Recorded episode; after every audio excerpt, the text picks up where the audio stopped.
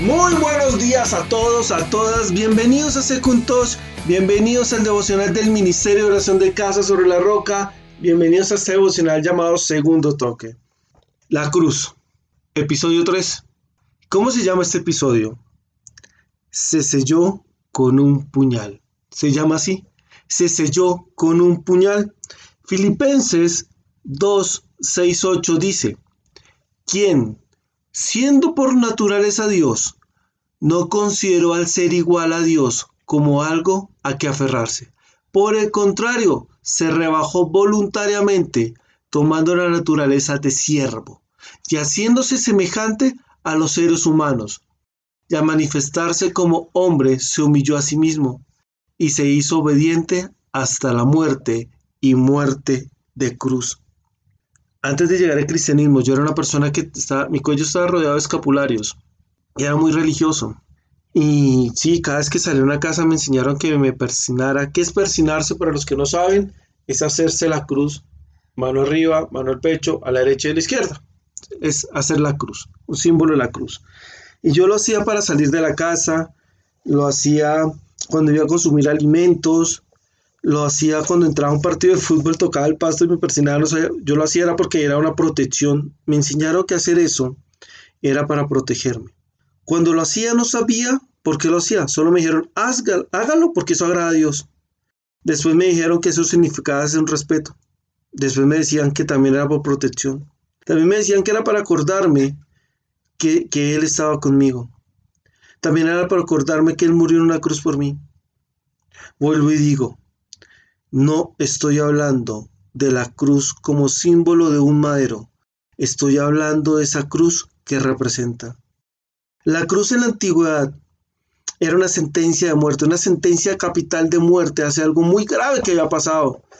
Y existían tres cruces. La cruz de San Andrés, que era la cruz como una X. Existía la cruz como una T, pero una T mayúscula, no la T minúscula, sino una T mayúscula, que era una analogía a esa letra. Pero también existía la cruz del puñal. Y muchos historiadores dicen que esta fue la sentencia de Cristo. Fue la cruz que utilizaron para Cristo. La cruz de un puñal.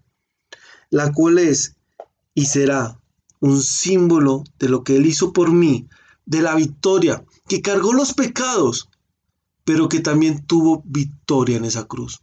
¿Y por qué dice que puede ser esa cruz? Porque era la única que una parte superior del madero sobresalía sobre el eje horizontal y allí podían colocar algo, como lo dice la palabra, que colocaron allí algo que decía el rey, el príncipe de los judíos. La cruz iba en lo alto, lo colocaron en lo más alto para que todo el mundo viera la condena y la humillación que tenía esa persona que moría allí, que todo el mundo se era y se diera cuenta y tomara ejemplo de lo que estaba pasando. Nuestros actos o palabras o pensamientos están negando lo que pasó en una cruz como hablábamos ayer. Esa cruz que está sobre un monte. Esa cruz que Cristo llevó allí. Él estuvo allí sostenido por los clavos del amor.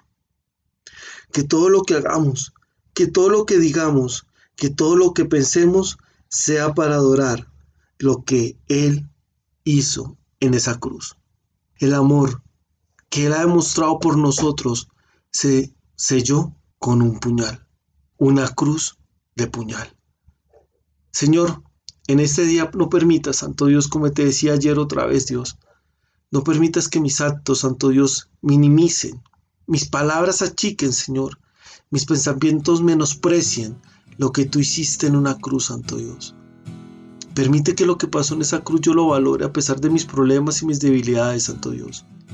Permite, Padre Santo, que esa cruz de puñal, Padre bendito, en la cual fuiste clavado, Padre Celestial, por amor a mí, Santo Dios, tú, Señor, tú, Señor, me tienes en cuenta. Tienes en cuenta mis errores en esa cruz y ya los pagaste. No me quiero quedar en el, en el pecado de la cruz. Me quiero levantar y ver una cruz desocupada, porque Cristo resucitó. Gracias Señor en el nombre de Jesús. Amén y amén.